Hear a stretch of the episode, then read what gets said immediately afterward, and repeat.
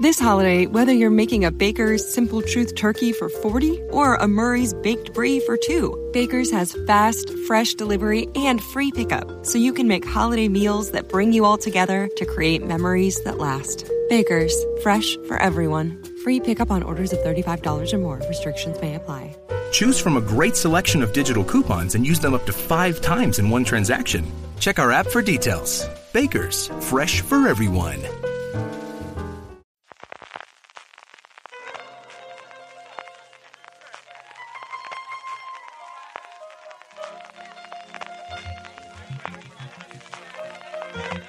Estás escuchando Fuera de Series con CJ Navas. Bienvenidos una semana más a FDS Review, el programa de Fuera de Series donde cada semana analizamos, comentamos y debatimos sobre nuestras series favoritas. Esta semana analizamos, bueno, pues uno de los fenómenos del momento, la primera temporada de Ar de Madrid, la serie Movistar Plus, y para eso tengo en primer lugar conmigo a Francis Arrabal. Francis, ¿cómo estamos? Pues con muchísimas ganas de hablar de Arde Madrid. J, que me ha gustado mucho la serie. Muchas, y ganas. es un verdadero placer, un verdadero honor tener para hablar de Arde Madrid a Juan Tejero. Juan, ¿cómo estamos? Muy bien. Juan, que tenemos muchas ganas de tenerlo en este programa, porque además en tres de los libros, claro, esto de ser multifacético y escribir tantísimos libros hace que hasta en tres haya tocado el tema de, de la presencia de Ava Gardner en Madrid, como fue en el método Smirnov, en el que tiene un capítulo dedicado a Ava Gardner sobre la vida personal, en Pasiones de Cine, que, que bueno, habla de la relación de Ava Gardner y de Frank Sinatra, y sobre todo, este es uno de los libros que cabecera de mi padre, que lo sepa Juan, que Ah, ruina de película, que le encanta y siempre mira lo que cuenta, mira lo que cuenta, que en su primera parte tiene un capítulo completo sobre el rodaje de 55 días en Pekín, que de alguna forma entronca con lo que ocurre en la primera temporada y también la segunda, Francis, porque vamos con la ficha, sabemos que ya tenemos una confirmación de la segunda temporada de de Madrid. Sí, ya tenemos segunda temporada confirmada. Bueno, la han confirmado, la serie se estrenó eh, hace nada, unos días, no ni una semana completa, eh, o una semana. Ya han confirmado que la serie va a tener eh, segunda temporada. Ha sido un éxito total, comentaban en la propia nota de prensa que 1.200.000 abonados a Movistar Plus ya habían visto al menos algún episodio de la serie y que una cuarta parte de, esos abonados que ya habían visto algo de la serie habían visto la temporada completa en solo cuatro días. Así que unos datos abrumadores. Recordad que situábamos La Peste, la serie mm, creada por... ay, se me va a ir el Alberto. Rodríguez y- su co-creador habitual, Madre mía, Alberto Rodríguez, que me perdone. Estoy. Eh, por Alberto Rodríguez, le habían visto también, se estimaba que alrededor del, del millón y medio de espectadores. Arde Madrid, en tan solo unos días ya 1,2 millones de espectadores. Es una auténtica burrada. Es la segunda nota de prensa, como decía Francis, después de, de, de Alberto Rodríguez, bueno, y Rafael Cobos, que además va a tomar las, las riendas de Showrunner en la segunda temporada de La Peste, que sacan pecho y que cuentan, bueno, que, que sacan la cantidad de gente que la ha visto, noticia de que están muy contentos con ello. La serie, como yo creo que conocéis, pero de todas formas, y para eso aquí vamos a preguntar a Juan, eh, se ambienta en el mundo alrededor de la visita o de la presencia, mejor dicho, de Ava Gardner en España, en, bueno, pues en esa primera eh, franquismo post-autarquía de los primeros eh, aperturas y sobre todo acercamiento al, amigo americano. Eh, Juan, tú que has estudiado, como comentábamos en los libros previos, de esa parte, ¿qué nos puedes contar y sobre todo qué está de relatado eh, o de bien retratado en la, en la propia serie?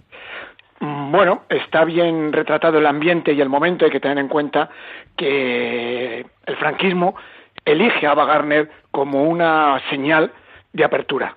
La recibe perfectamente, eh, le permite además todas sus tropelías, hace la vista gorda con todo aquello que en esa época no estaba bien visto, porque consideraba que una estrella de Hollywood se instalara en España eh, emitía una señal de que había una cierta apertura ya.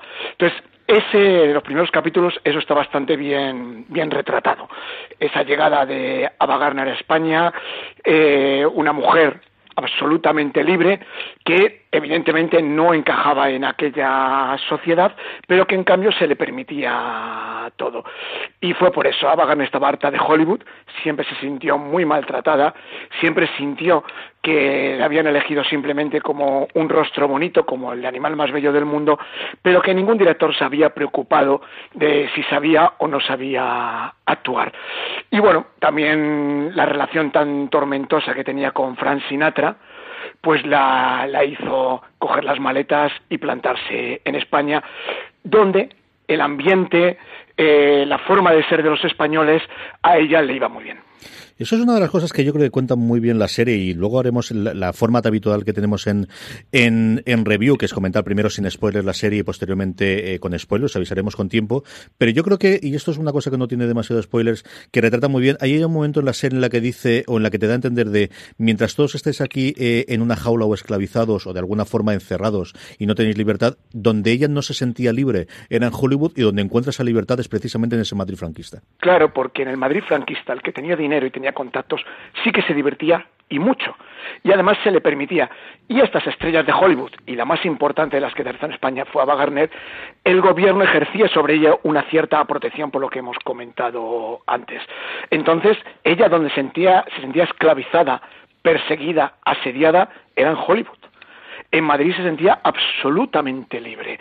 Porque, bueno, era una estrella, si tenía la mala suerte que un fotógrafo la retratara, pues podía salir la prensa, pero realmente se le permitía que hiciera todo lo que a ella le venía en gana. Y bueno, teniendo en cuenta que era una hedonista pura, que era una auténtica aficionada a los bares, que bebía como un cosaco, que además era una mujer con unas ansias sexuales tremendas, pues aquí encontró el paraíso y por eso se sintió tan a gusto y encajó también.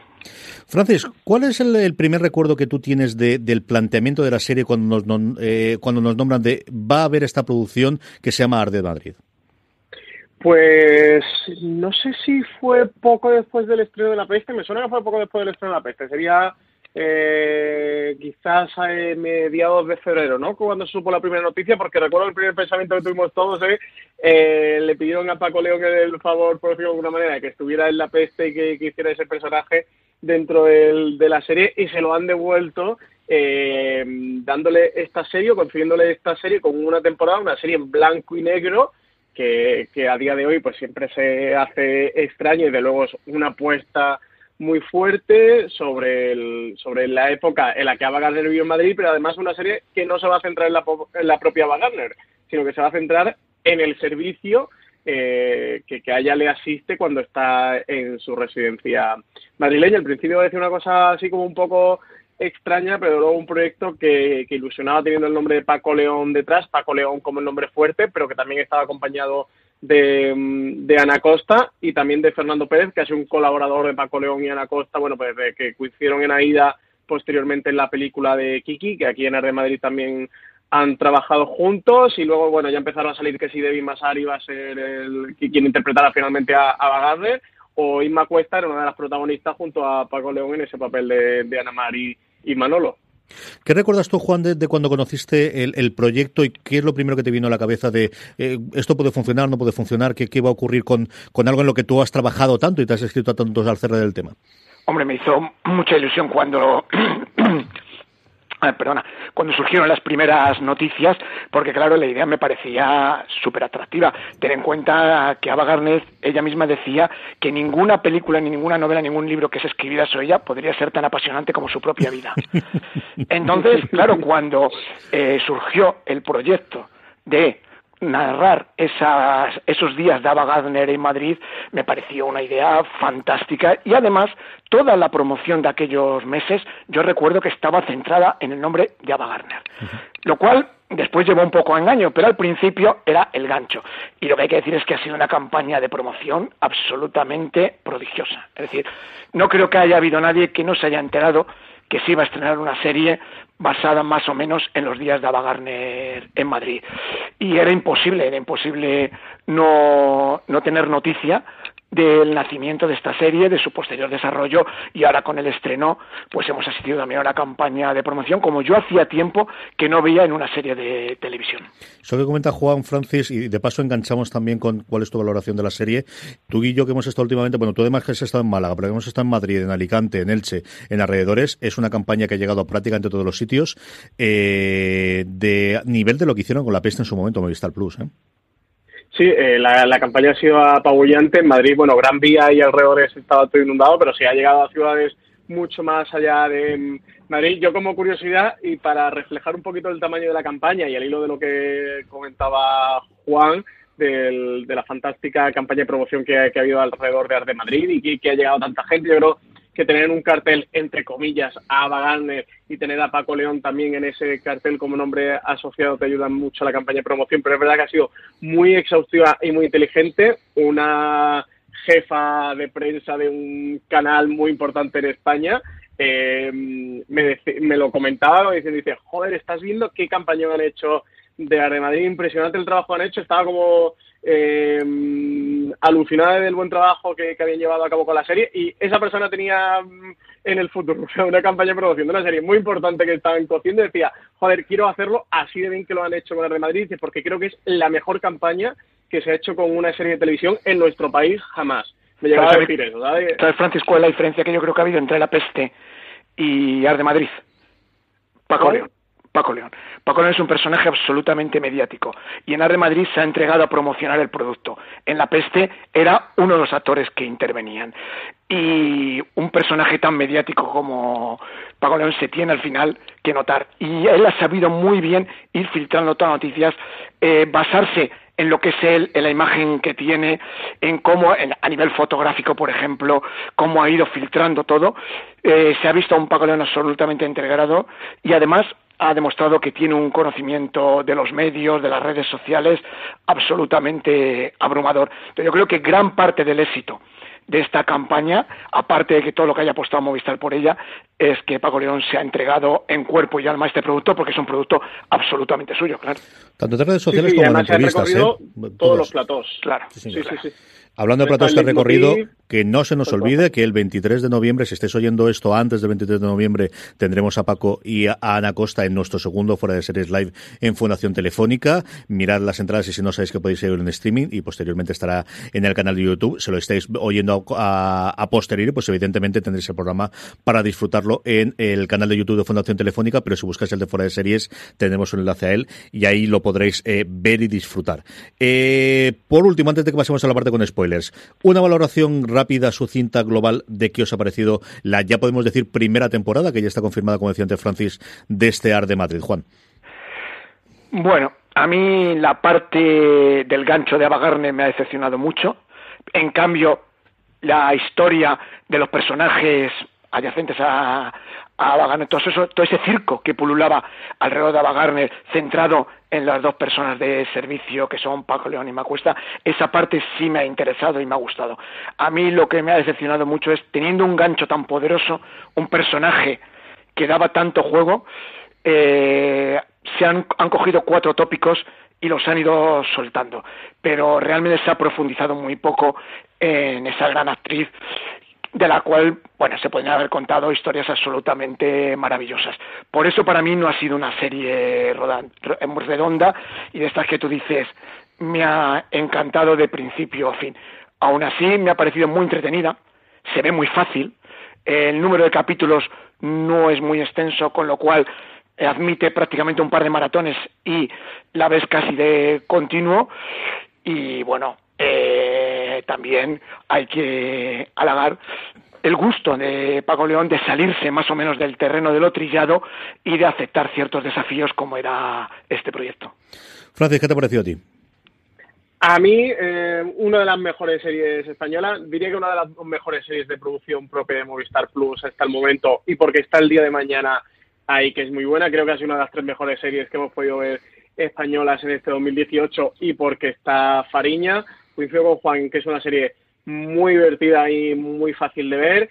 Eh, le echo de menos que tiran más de Ava Gardner, pero creo, y ya hablaremos en la parte con spoiler, que Ava Gardner es más la excusa o incluso el McGuffin para, para retratar una serie de cosas que a Paco León y, a Ana Costa y a Fernando Pérez le interesan de, ese Madrid, de esa época, de ese contexto y, y, en el que evidentemente los protagonistas son más esas personas del servicio que la propia Ava Gardner. Sí coincido con Juan, ¿eh? que me hubiera gustado mm, tener un poquito más de esa Ava, que tanta anécdota dio. Ahora sabemos que tiene segunda temporada. Imagino que también aprovecharán y tirarán más de, más de esa parte.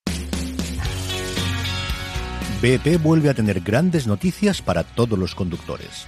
Cuando vayas a repostar tendrás un ahorro de hasta 40 céntimos por litro en Península y Baleares y 35 céntimos por litro en Islas Canarias, incluyendo la bonificación del gobierno.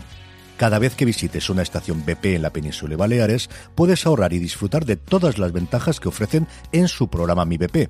Y si lo haces desde Canarias, podrás disfrutarlas a través del plan Dino BP. Así que ya sabéis, BP nos lo pone fácil para ahorrar al máximo estés donde estés. Hazte con su tarjeta en sus estaciones de servicio y si quieres consultar más información, puedes hacerlo en mibp.es y plandinobp.es.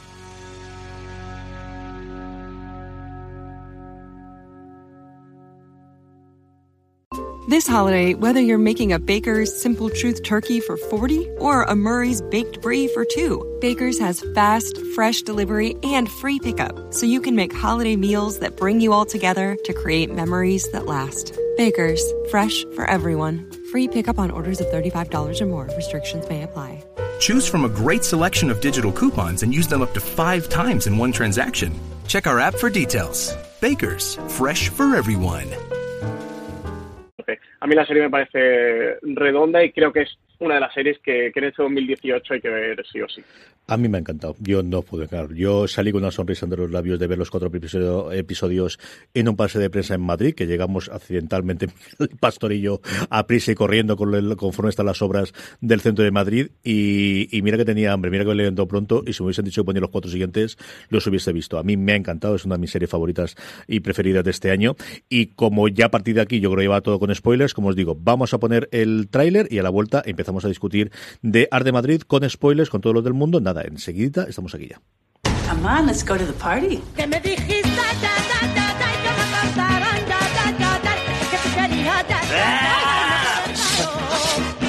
La casa es Sodoma y Gomorra.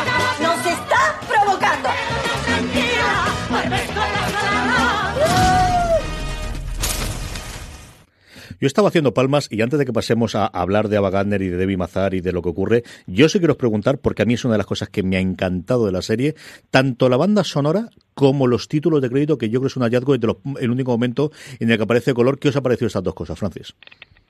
Pues los títulos de crédito muy interesantes porque además hacían un juego en el que una parte era cada uno de los personajes, digamos, más o menos importantes, no, no son los principales dentro de la serie y en cada episodio va evolucionando y claro, el choque de, en el segundo episodio es decir, es como el primero, lo han cambiado. Y en el tercero decir, no, no, no, lo han cambiado y han ido evolucionando. Lo que dices de las pocas veces que tiene un toque eh, de color este de Madrid, creo que la presencia del flamenco, teniendo a Ava Garner y, y el España de los 60 era fundamental, que lo han sabido aprovechar muy bien y sí, la, la, parte musical es de las más interesantes. Y han tenido hasta el, la inteligencia también de, de, que una de las versiones la haga la, la, propia Rosalía, que hoy día está convertida en una auténtica estrella del flamenco y, y, que, y que a nivel internacional está triunfando.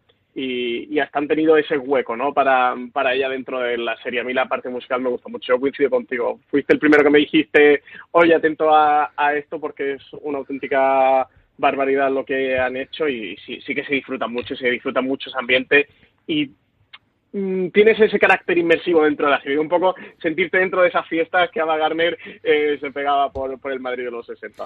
Yo es que a la edad me, está saliendo las raíces andaluzas y me pasa estas cosas. Mira que a mí me ha gustado el flamenco, pero cada día me gusta más, sí, no, no, lo reconozco. Ya.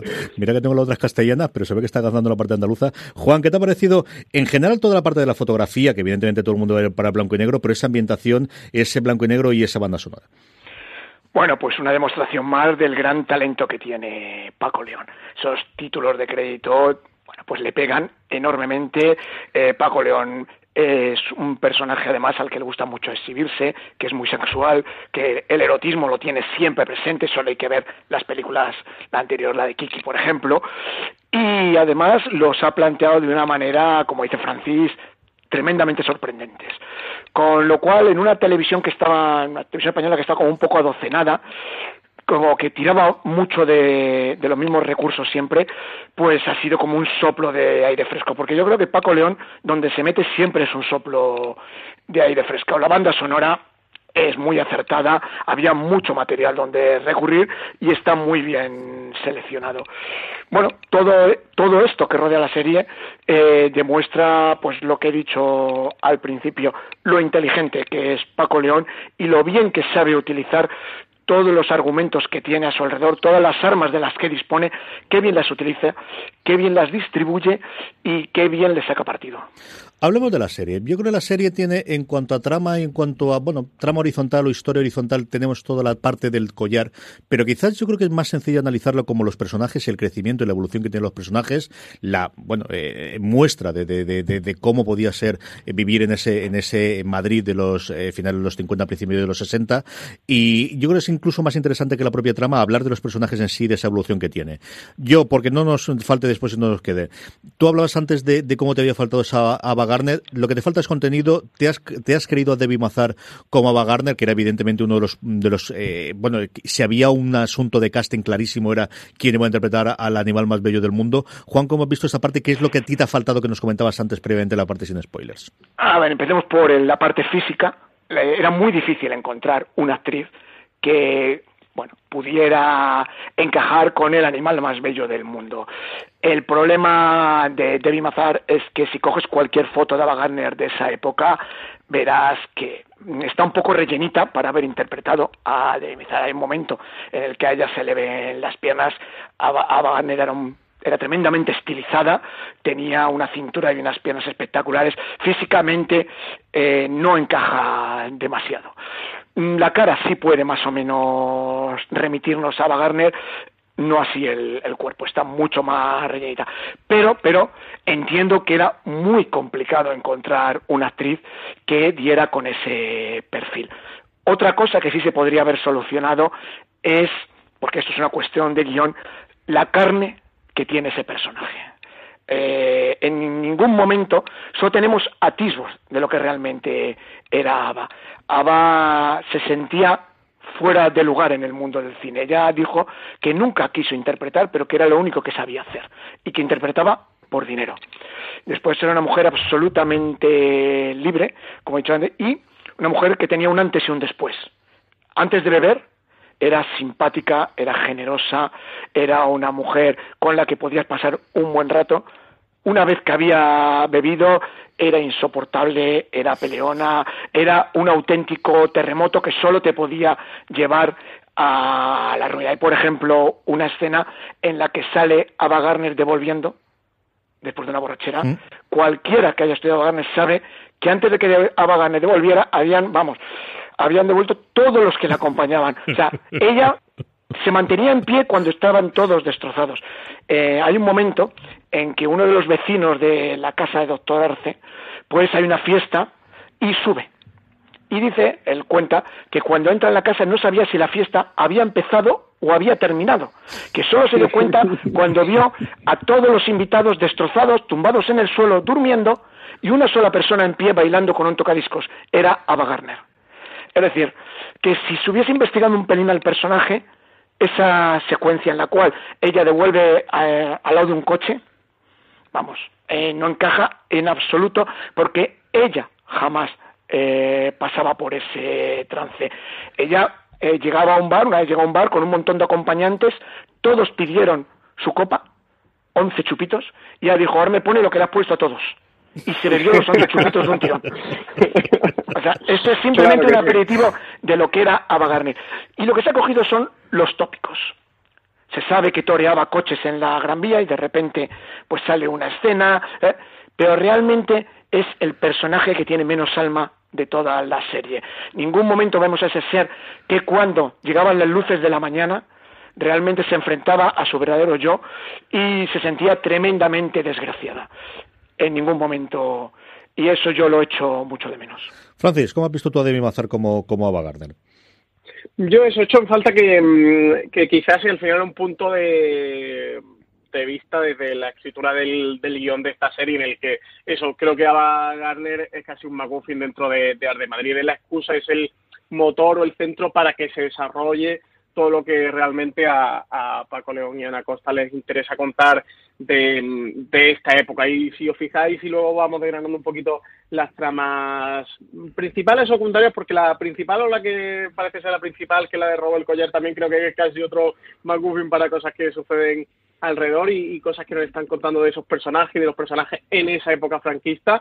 Eh, creo que lo que, lo de verdad importa, esa Ana Mari, eh, interpretada por, por Inma Cuesta, y cómo evoluciona ese personaje, como un personaje que, que digamos que está eh, cegado, ¿no? Con su ira constreñida a lo que ocurre en su realidad inmediata, de repente llega una americana muy loca y, le pone su mundo patas arriba, o, ese Manolo que también es un poco así un mangante o trapichador así de trapichar de poca monta, eh, de repente se, se encuentra con, con, que hay otra realidad y como dice Alberto Rey, lo de hay otros mundos y todos están en este. Y creo que ese es un poco ese choque cultural, ese, ese contraste económico, ese contraste religioso, ese contraste eh, social, ese contraste de, de un americano, una sociedad mucho más evolucionada eh, que, la española, una sociedad que es mucho más laica que la sociedad española. Está la, frase para mí enorme que tiene el personaje de Mazar en, esta serie, que es lo de misa no directo fiesta, por la cual a mí se me cayeron los lágrimas de risa. Y me pasa como a Juan, a mí me gusta mucho el cine clásico me gusta mucho el Ava Gardner, entonces sí que me hubiera gustado ver un poquito más de, de esa Ava Gardner eh, real dentro de, de Arde Madrid y que no fuera una excusa, porque al ser un personaje tan grande como Ava Gardner, eh, reducirlo a una excusa dentro de una mm, trama mm, no es lo que me parece más correcto, pero entiendo y respeto que Paco León y Ana Costa querían contar esta eh, esta historia y esta serie y creo que la sí, lo uno no evita lo otro, es decir, Ava Gardner tiene muchos minutos de serie. Tiene, yo lo digo es que esos minutos, esos minutos, el personaje está muy desaprovechado. Eso es lo que yo más. Igual que otros sí que se ve. Pero aquí ha faltado probablemente, no sé si se ha pecado un poco de falta de labor de investigación o que, como tú dices, nunca quisieron prestar demasiada atención, pero al final tiene mucha presencia en la, en la serie. Entonces, sí que es cierto que se le podría haber dado mucha más carne a ese personaje y que realmente hubiésemos podido saber algo más de Ava Gardner, aparte que era una mujer que se emborrachaba y que le gustaba mucho el flamenco y los toreros. Sale mucho más de lo que yo esperaba. Yo y cerramos aquí y empezamos a hablar también de, del resto de personajes y del resto de, cosas que nos han gustado de la serie. Eh, a mí, Mazar, hay dos momentos en los que me convence mucho, al menos me gusta mucho lo que hace, que es cuando se entera del suicidio de Hemingway. Esa escena yo creo es maravillosa. Yo creo que el, cambio de registro que tiene ahí y alguna más, cuando tiene el, después de la fiesta que tiene que está abrazada con el edredón en, su casa, en la piscina, fumando, y que ve al, cuñado de, Manolo, al hermano de Ana María. Esos son dos momentos que a mí me gustó muchísimo ella. Pero coincido con Juan en que es cierto que, que sale muchísimo más de lo que yo esperaba y en esa parte pues quizás sí que podían haber tenido mucho más de, de, momentos de esos de Ava la mujer, ¿no? Más que más que Ava en mito o que Ava la anécdota o que Ava el, el, cliché tradicional. Vamos a hablar de Ana María, vamos a hablar de Manolo, vamos a hablar de nuestras escenas y nuestras frases favoritas, aunque Francis ya adelantaba uno. Antes de eso vamos a dar paso a nuestro patrocinador de la semana.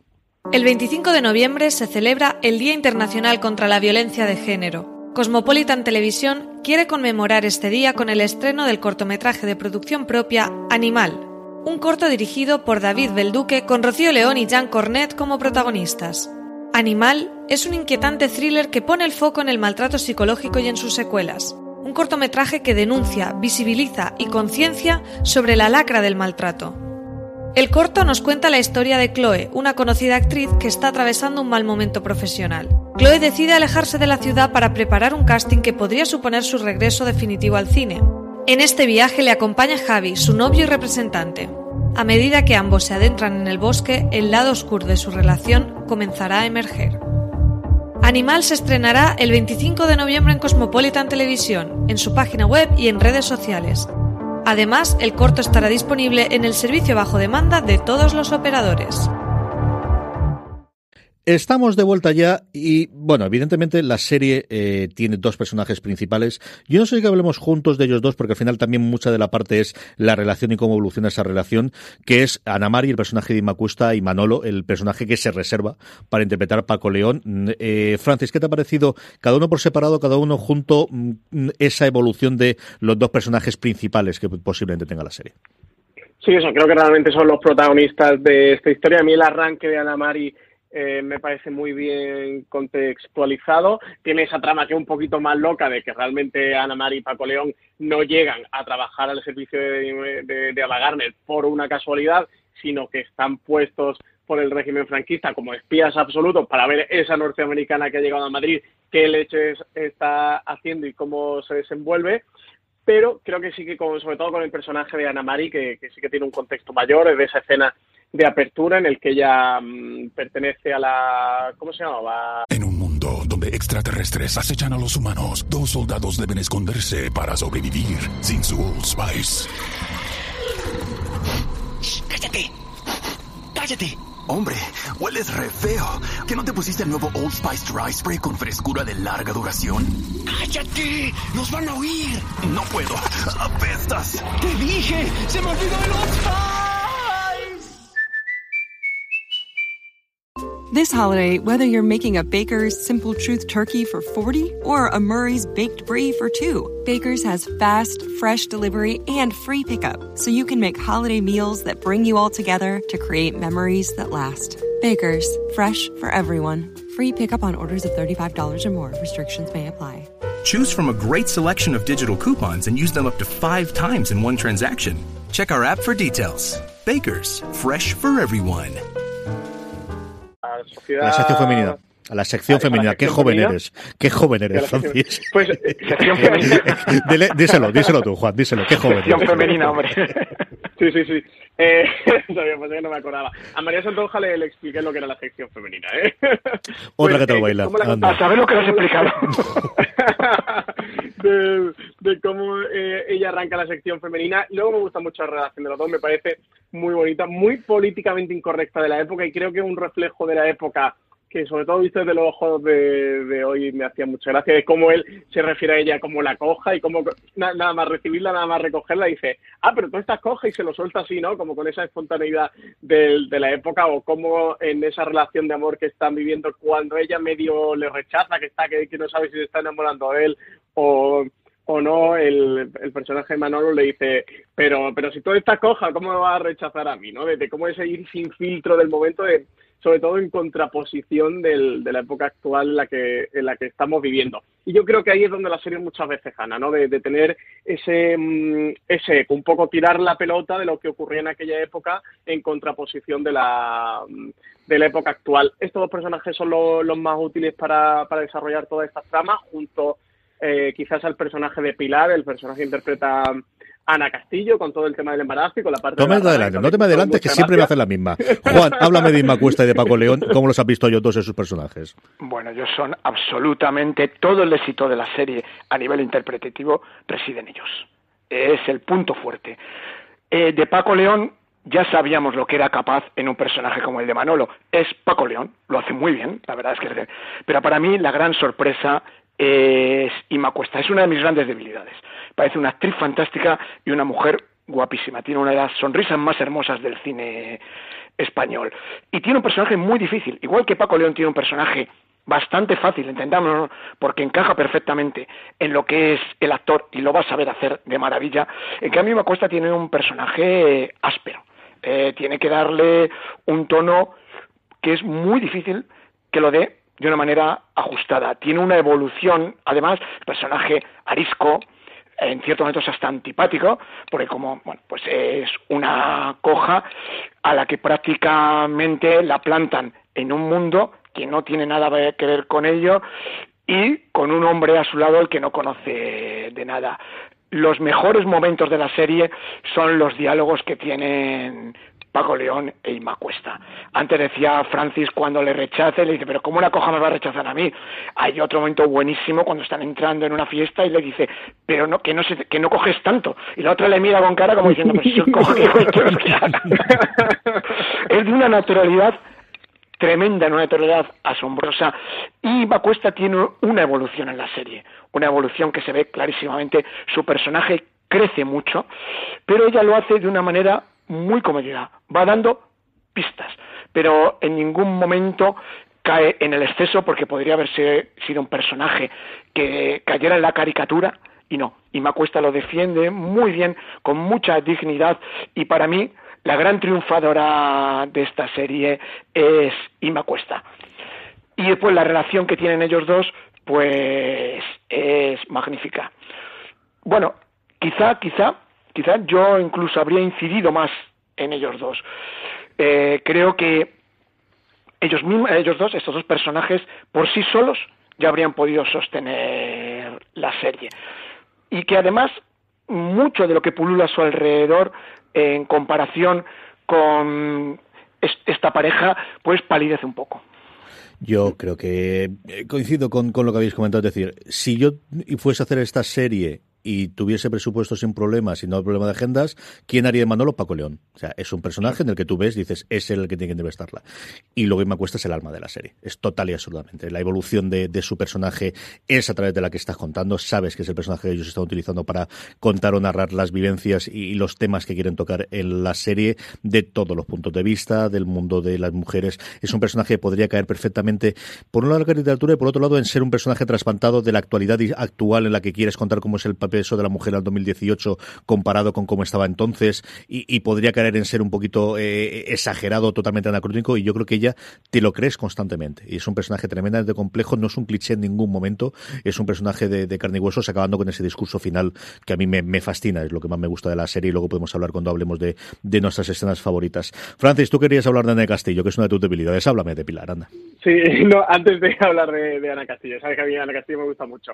Eh, no sé si una teoría que solo existe en mi cabeza, no sé cómo la habéis visto vosotros, pero os quería preguntar sobre ello. Para mí, el personaje de, de Inmacuesta, esta Namari, la veía un poco como el, como el ejemplo en la historia de la evolución o de la apertura de, justo de la España de, esa época. De, la evolución que va teniendo el personaje es casi que la evolución de, la sociedad, de, cómo la sociedad va girando su, su vista de dentro hacia afuera, de cómo va siendo más aperturista, de, cómo se abre y, va dando paso a esa transición y a, esa otra España, la España que tenemos en, la actualidad. Hay parte, eh, y me pasaba con, la historia esta, con el consolador que tiene Ana Castillo, con la piedra esta del personaje de, Ana Castillo, de cómo ella el primer, de primera lo rechaza y lo ve así con cierto asco y cómo finalmente lo acaba integrando plenamente en su vida eh, diaria. Y, sí me parecía, es un poco el ejemplo, mientras que Manolo es más el personaje del, del pillo, incluso sí que puede ser un poquito más,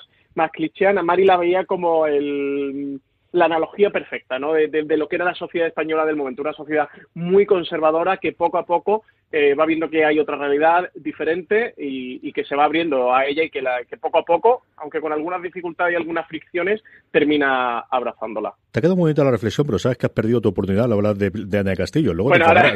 Ah, claro, claro, esto es lo que tienes después. bueno, ¿qué pensáis? ¿Lo veis vosotros así o no? Juan, ¿cómo lo ves tú? Y luego, luego comento yo alguna cosa. Sí, sí. Eh, Además, fue, era una apertura que en aquellos momentos era una apertura solamente de puertas para adentro. Es decir, eh, todo lo que pasaba en Chicote, que aparece, por ejemplo, en alguna escena, en esas mansiones como la de Abagarne, esas fiestas, estaban reservadas a unos pocos. Y es verdad que ahí empezó a haber una apertura, pero ahí siempre había existido cierta libertad. El régimen protegía a su figura más señora. Decía, Luis Miguel Dominguín le permitían hacer lo que le diera y lo que le viniera en gana.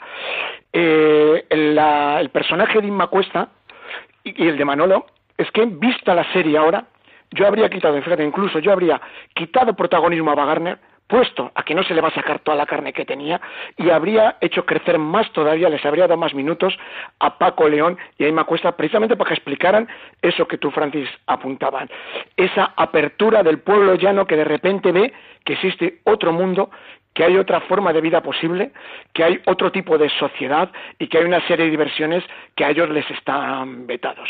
Yo habría hecho crecer aún más, les habría dado más minutos de diálogo, porque la serie despega, cada vez que ellos dos están en pantalla, la serie despega, pero vamos, indiscutiblemente. Yo eh, simplemente voy a, voy a hacer mías las palabras que tenía Alberto Rey en su crítica que hizo en El Mundo y así se lo sirvo en bandeja para, para que Francis hablara en el castillo, ya verás por qué.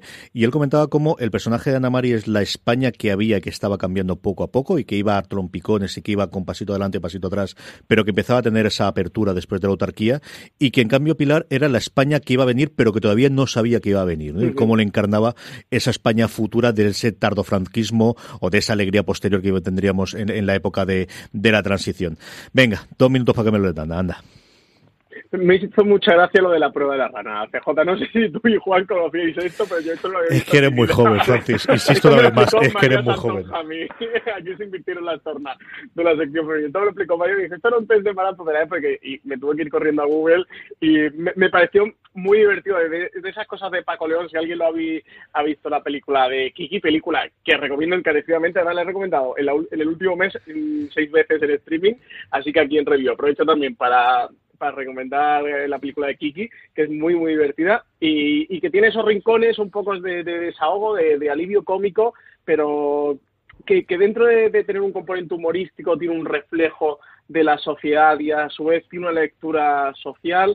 Me pareció una escena muy, muy bien elaborada y todo esa, ese casi running gag que se traen con el tema del, de, la RAN y con el embarazo de Pilar. Y estoy de acuerdo, no, no había leído la crítica de Alberto todavía, pero estoy muy de acuerdo con lo que él comentaba del personaje de Pilar. ¿Qué te parece, Castillo? Lo de la rana explica por qué había tantas familias numerosas en ese, esa época de España. La fiabilidad que debía tener ese embarazo. me puedo imaginar. Eh, muy bonita, por cierto, también la relación de entre Pilar y Ava Gardner, ¿eh?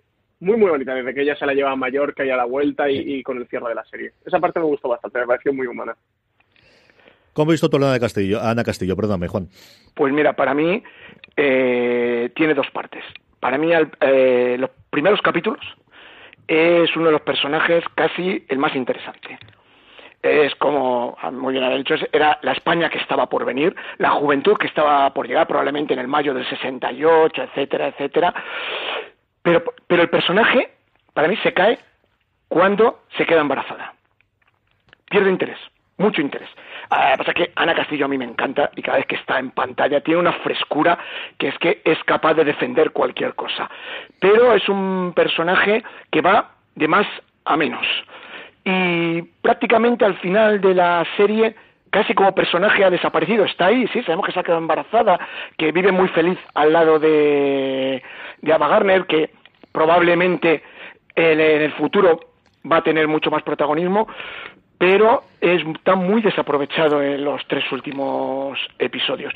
Y mira que empieza fuerte y mira que es el personaje que provoca probablemente más risas, porque además Ana Castillo es un terremoto en pantalla, con lo cual me he quedado con un poco de mal sabor de boca porque es el personaje que para mí tiene más irregular de la serie. Hablabais, bueno, hablaba ahora mismo Juan de risas, hablaba a Francis antes de alivio cómico y yo, porque es que creo que se va a olvidar y no, no se va a hablar demasiado de ellos cuando se hacen estos análisis, pero al menos dos minutitos hay que dedicar al matrimonio Perón y a su asistenta, que es el absoluto y total alivio cómico, como ya hacía tiempo que no veía, ya no te digo en, en dramas o en comedias, ni siquiera en sitcom. Qué cosa más divertida cada vez que sale cualquiera de ellos tres en pantalla, Francis.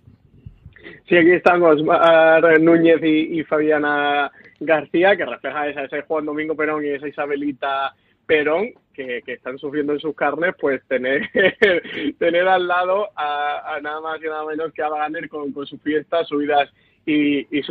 A mí me, sí, que fue una parte que, que me hacía mm, mucha gracia, que como tú comentas, no tiene casi que más peso la trama que sea un alivio cómico, no, no aportan nada, pero literalmente o absolutamente nada a, la historia, un poco, bueno, pues contextualizar esas fiestas que provocaba Gardner y las consecuencias que tienen en este caso en su vecino más inmediato. Eso sí, me pareció muy cruel lo que hacen aquí eh, también Paco León y Ana Costa, metiendo la historia de, Perón cuando, cuando lo, llaman para el discurso y finalmente Franco lo vete y lo deja en la estacada. Me pareció muy cruel dejar a Perón al pobre eh, con, ese, con ese retrato.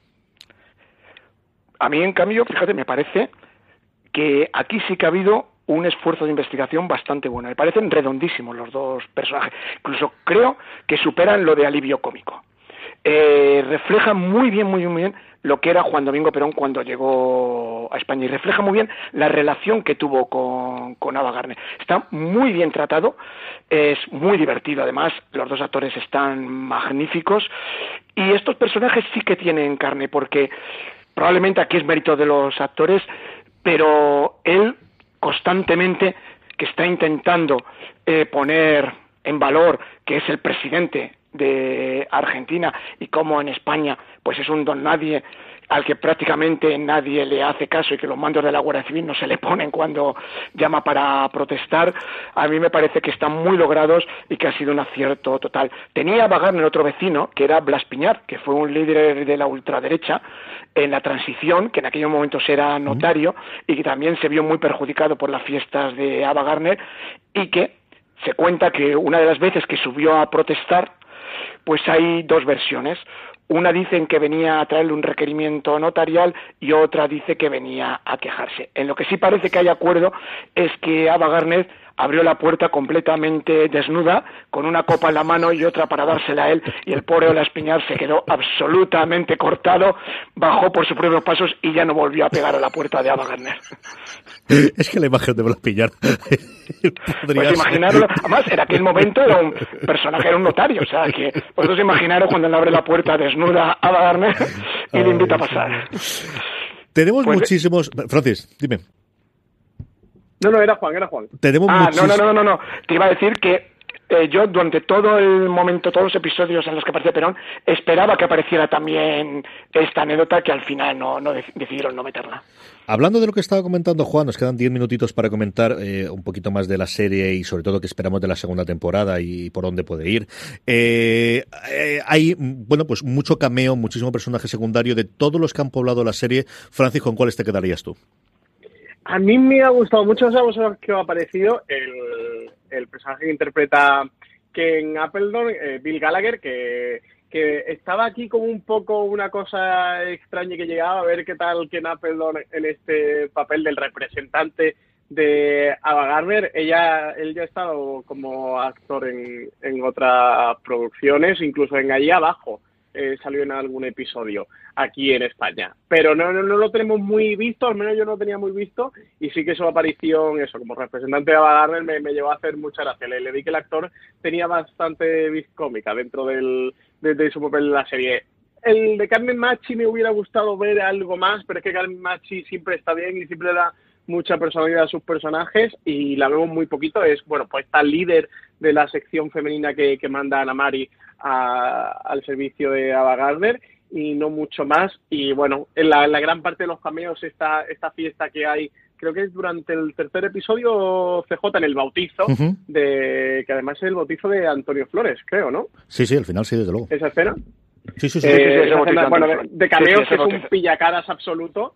De, de, la época, así que, sí que me parece una escena, bueno, muy eh, resultona para meter dentro de la serie. Juan, ¿cómo has visto tú cuáles han sido tus personajes eh, extras o, cameos favoritos de toda la serie?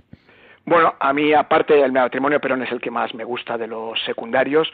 Carmen Machi está excesivamente caricaturizado, demasiado, pero sí que tiene uno de los mejores gags de la serie, que es cuando se le están hablando del rodaje de 55 días en Pekín y Macuesta le dice que han cogido a 1.500 chinos y dice, o sea, la van a llenar de comunistas, porque claro, son chinos. bueno, pues uno es un gag buenísimo, pero creo que está demasiado caricaturizado el personaje. Manuel Manquiña siempre está bien. La verdad es que es un seguro de vida. Y a mí, si el personaje que apenas aparece aquí, pero al que se le puede sacar mucho juego es a Samuel Broston que es el productor de 55 días en Pekín, que me imagino que en la segunda temporada tendrá mucho más peso específico y tiene un par de apariciones, pero una de ellas es bastante divertida y es un personaje además que era otra leyenda en sí misma y en España además deja un reguero muy importante de, anécdotas. Yo por recordar simplemente, bueno, al octavo de los que aparecen los títulos de crédito de los ocho episodios que no hemos nombrado, que es Julián Villagrán, eh, como el, hermano de, de, Ana Mari, como Floren, como el cuñado de, de Manolo o el cuñado ficticio de Manolo, que es un personaje complicado, que es un personaje con muchísimos matices y que yo creo que está bastante, bastante bien. Luego yo eché de menos tener mucho más de Silvia Tortosa, pero también porque tengo un enamoramiento de toda la vida de, de Silvia Tortosa y aparece simplemente un personaje que yo creo que tendría mucho más peso contando el pasado que tenía Manolo, desde luego, en, el segundo episodio. Y qué bien está, ¿eh? Silvia Tortosa, en los pocos minutos que tiene. ¿eh? Y es que además, eh, alguien que fue totalmente la musa de la transición de la época del destape y que luego desapareció y que aquí está, bueno, pues en lo que es, que, que al final fue una gran actriz que, que, bueno, pues tuvo su momento y tuvo su pasado, aunque luego ha estado en algún sitio más. Luego, toda la parte de, de, de los, eh, bueno, de la cultura gitana y de, de, está muy relacionada con la parte del collar. Yo creo que están bien en general todo y especialmente la fiesta del, del bautizo y de, y del resto que a mí me ha gustado muchísimo. Y luego yo no puedo dejar de, de nombrar, porque me impresionó muchísimo cuando la vi en el primer episodio, caracterizada como Carmen Sevilla, esa melodía que yo la recordaba de cantar lo de los gorilas, u, u, u, y dije, madre mía de mi alma, como cambió esta señorita, que ya es mujer. O sea, es una cosa de decir, es que es clavada, es que esta es la Carmen Sevilla de esa época, el resto están bien, están, los reconoces algunos que otros, sobre todo en las fotos clásicas y tal, pero de Melody como Carmen Sevilla, y ya no cuento nada de cómo fue la fiesta de, inauguración en las fotos que hemos visto en las revistas, esa a mí me dejó totalmente alucinado. Eh, y Mariola Fuentes como Lola Flores, a mí está calcada, ¿eh? es viva imagen de Lola Flores. Frases, aparte de las que hemos nombrado, momentos que te hayan gustado especialmente de la serie, Francis. Hombre, yo me quedaría con lo de misa no directo fiesta. Y hombre, y he comido pollas around the world también.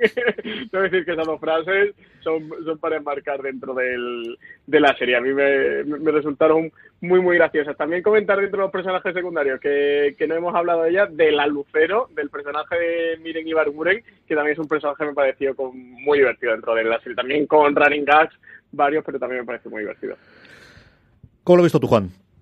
Hombre, a mí el gat de los chinos me parece magnífico.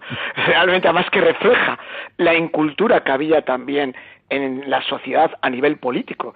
Eh, en España, hasta la transición, la mayoría de los españoles políticamente eran analfabetos, porque el franquismo no quería que tuvieran ninguna, ningún conocimiento de lo que pasaba afuera, con lo cual eso relacionar a los chinos que había en España con que tenían que ser comunistas de la estela de Mao, pues es divertidísimo. Y después, pues Sí, hay un momento de la fiesta con esa cabra que aparece por ahí.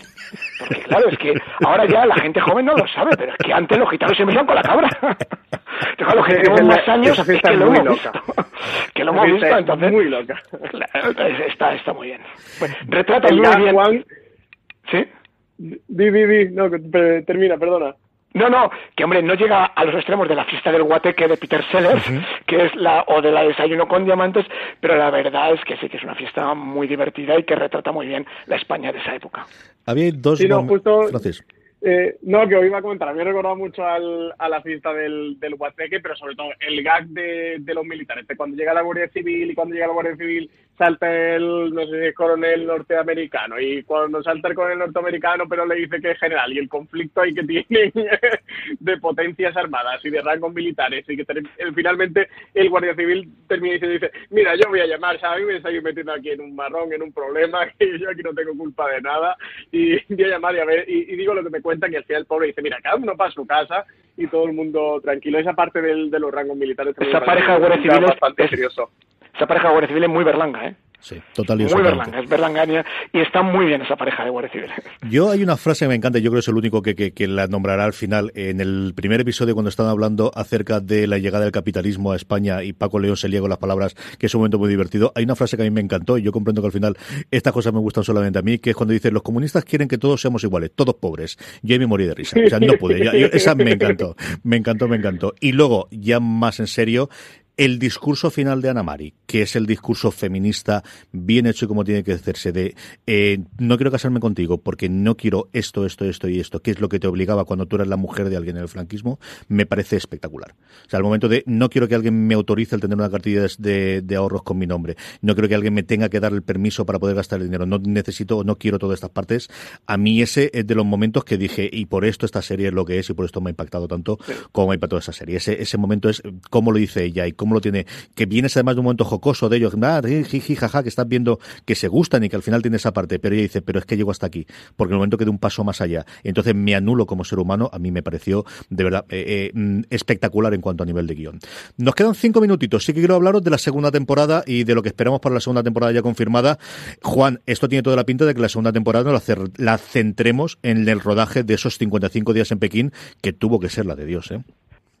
Bueno, pues el rodaje 55 días en Pekín habría dado absolutamente para el rodaje de una serie entera.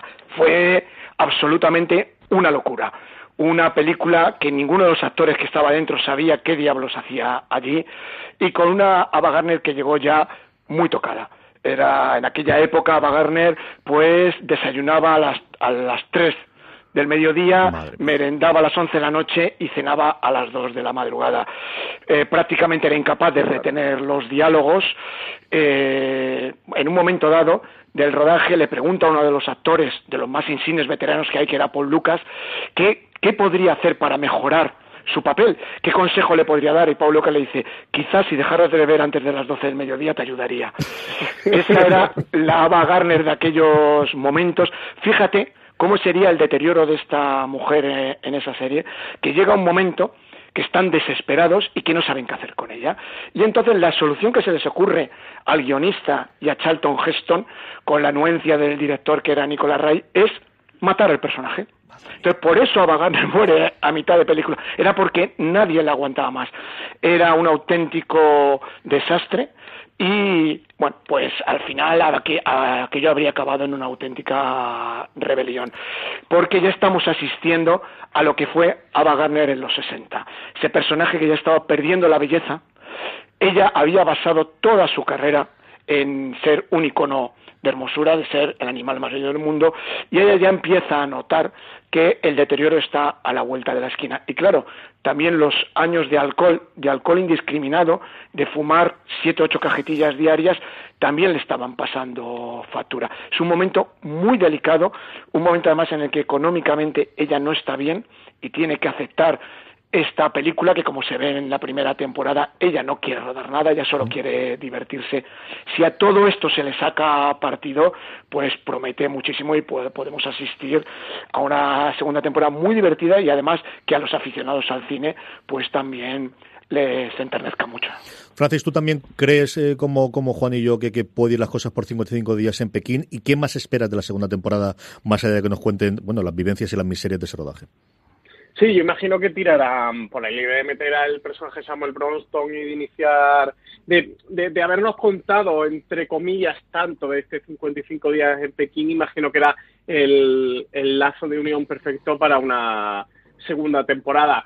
Me interesa mucho ese, ese final entre Ana María y Manolo, con todo ese discurso CJ que tú comentabas, que a mí también me parece de las mejores escenas que tiene, que tiene esta primera temporada de Real Madrid, de ver cómo evolucionan estos dos personajes conjuntamente, de ver en qué otro lío se va a meter Manolo, porque creo que, lo suyo es innato, y, ver el personaje de, Pilar, que a Bagarne le dice, oye, no te preocupes, eh, yo te llevo conmigo, en un poco que se la lleva a conocer mundo y a salir de, esa España y a que vea otras realidades y, ver conjuntamente cómo evolucionan los personajes. Pues seguro que estaremos aquí para comentar esa segunda temporada de Arde Madrid. Ha sido un verdadero placer estar en este programa de review con Juan Tejero. Juan, muchísimas gracias. Nada, ha sido un placer, gracias a vosotros. Recordar, como os comentaba al principio, tanto el método Smirnov como Pasiones de Cine, como Qué Ruina de Película, cualquiera de los otros libros de Juan Tejero. Por cierto, ahora que nos pilla la semana del Black Friday, recordar que si entráis y si lo vais a comprar a través de Amazon, como suele ser habitual, si entráis desde amazon.foreseries.com, a vosotros os cuesta lo mismo y a nosotros nos estaréis ayudando durante toda la semana de Black Friday, el Cyber y los demás. Los tres libros de Juan Tejero que, bueno, de alguna forma eh, tienen capítulos dedicados a esta época en concreta en la que se retrata el, personaje de Ava Gardner en Ar de Madrid. Don Francis Arrabal, muchas gracias. Hasta el próximo programa. Pues muchas gracias a vosotros y a Juan Tejero, que me ha encantado hacer este programa con él y de grabar Ar de Madrid. Nada a ver, que, que estaba Gardner, le dije, oye, Juan, no habrás visto la serie. Y me dijo, pues sí, dije, oye, pues quiero grabar contigo sobre esta serie. a todos vosotros, querida audiencia, gracias por escuchar ahí. Mucho más programas en nuestro canal de podcast. Ya sabéis que podéis escucharlo en Apple Podcasts, en iVoox, en Spotify, en cualquiera de las plataformas donde os escuchéis. Mucho más contenido, incluido toda nuestra cobertura sobre Ar de Madrid en series.com El 23, el directo en Espacio Fundación Telefónica, que tendréis disponible después en su canal de YouTube para que lo disfrutéis con la presencia de Paco León y de Ana Costa. Gracias por estar ahí. Como siempre, recordad tened muchísimo cuidado ahí fuera.